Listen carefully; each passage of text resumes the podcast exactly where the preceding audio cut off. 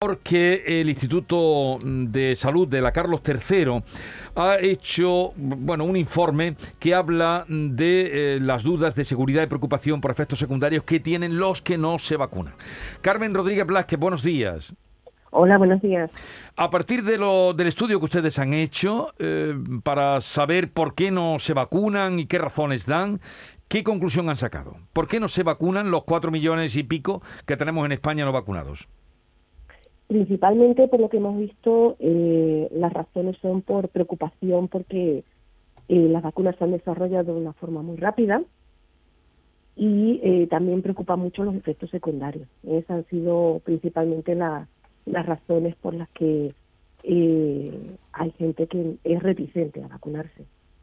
O sea, por temor a, la rapidez con, eh, con, la que se han desarrollado las vacunas, o sea que sería la duda ante la ciencia y por los efectos secundarios que provocan, que son, por ahí hemos pasado casi todos, el, el mal día que, te dan ah, al día siguiente. Claro, sí, hay una percepción errónea, claro, de que mm, las vacunas no se pueden desarrollar tan rápido, ¿eh? sin, sin tener en cuenta todo lo que ha habido detrás de, todo el proceso de desarrollo de estas vacunas, que, se ha invertido mucho dinero, se han hecho unos ensayos clínicos con una cantidad de participantes impresionante, mucho más que, en otros ensayos clínicos. Y luego también em, hay que recordar que durante un tiempo se le dio mucha relevancia a unos posibles efectos secundarios que eran graves, por ejemplo, los trombos en el caso de AstraZeneca, y eso ha impactado mucho en, cierto grupo de población. Y, bueno, pues también hay que recordar que los efectos secundarios son algo que tienes inmediatos al día siguiente, eh, aunque sean leves, sí. Eh, pero eh, y no se tienen en cuenta, son grupos de población que no tienen en cuenta que si pasan la COVID pueden tener unas consecuencias graves, puede ser una enfermedad grave, eh, hay mucha gente que además se considera no que no es población de riesgo, ¿no? Eh, por ejemplo, en esta, en esta, los resultados de esta encuesta han participado sobre todo población joven. Eh, la percepción de riesgo de las personas jóvenes es menor. Entonces, bueno, pues dice, bueno, si mm, yo la COVID no la voy a pasar de una forma grave, pero sin embargo al ponerme la vacuna voy a pasar un par de días mal, pues prefiero no ponérmela. Pero eh, esa objeción que ponen de la duda ante mm, el desarrollo, ante la ciencia, eh, ¿dónde se basan esos argumentos? No sé si eso lo contemplan, ¿de dónde los sacan? Pues eh, hay mucha desinformación, hay mucha información sesgada, información negativa hacia las vacunas de forma interesada.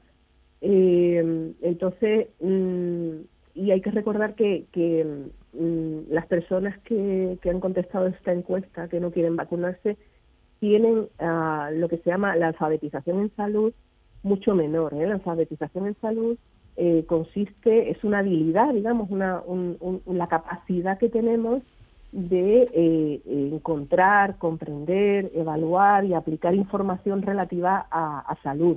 ¿eh? Entonces, ser capaces de eh, saber dónde encontrar información adecuada y fiable, ser capaces de entender esa información, ser capaces eh, mm, de aplicarla, eh, de, valorar esa información, cómo tengo que, actuar si tengo un problema de salud, o por ejemplo en el caso de las vacunas, cómo, bueno, pues qué beneficios me tienen para mí. Entonces, son personas que, mm, bueno, pues tienen esas dificultades, tienen dificultades para eh, encontrar, comprender y aplicar esa información relativa a las vacunas. Mm.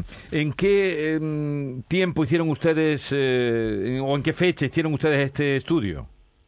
Esto se hizo, se lanzó en octubre, a primeros de octubre, estuvo abierto pues dos, tres semanas, creo recordar. Eh, sí que es verdad que en ese momento estábamos en un momento, mm, en una buena situación epidemiológica, no había unas tasas de incidencia tan altas como hay ahora. Es verdad que cuando también hemos visto eh, a lo largo de todo este estudio, porque este estudio pertenece a, este, este estudio específico de no vacunados, pertenece al Cosmo Spain, que estamos realizando ya desde, desde el año pasado, desde 2020. Entonces, hemos hecho una serie de rondas, hasta ocho, eh, de encuestas eh, a población general y esta específica para no vacunados. Pero en la, en la población general hemos visto que cuando aumenta la incidencia, aumenta la percepción de riesgo, es decir, te, eh, te crees que es más probable que te puedas infectar y entonces aumenta de alguna manera eh, la intención de vacunación. Igual que cuando han empezado a hablar eh, y en algunos lugares están pidiendo el pasaporte COVID, también han empezado a vacunarse los que estaban rezagados o los negacionistas o los más despistados. Eh, en fin, es una muestra que da cuenta de, esos motivos eh, que ya nos ha señalado Carmen Rodríguez. Luego hay otros, ¿no? pero ya eh, muy. tengo delante el estudio, o un resumen del estudio, mucho más alejados, ¿no? En, proporción. Estoy sano, no lo necesito, las vacunas no funcionan. Eso es, sí. Mm, es lo que decía antes, ¿no? Hay muchas personas que perciben que están sanos, que no, no, pues incluso que, que si. Mm, si se contagian de COVID, pues van a pasar la enfermedad de una forma leve. Y entonces, bueno, pues que no, no necesito vacunarme. Y realmente los que piensan que las vacunas, eh, o sea, los motivos realmente negacionistas, eh, eh, por ejemplo, el coronavirus no existe, las vacunas son un engaño, la pandemia no existe, es un porcentaje mínimo de la población. yo siempre digo que, que España no es un país antivacunas. De hecho, hasta ahora no ha habido nunca eh, problemas para vacunar a los niños, para vacunarnos eh, ya de adultos por la vacuna de la gripe o cuando hemos viajado para ponernos vacunas eh, específicas de, los que se requieren cuando se viajan. Entonces, mm, realmente motivos negacionistas son muy pocos. Carmen Rodríguez Blázquez, investigadora del Centro Nacional de Epidemiología y parte de, de, quien ha hecho este estudio del Instituto de Salud Carlos III. Gracias por estar con nosotros. Un saludo y buenos días. Buenos días, un placer.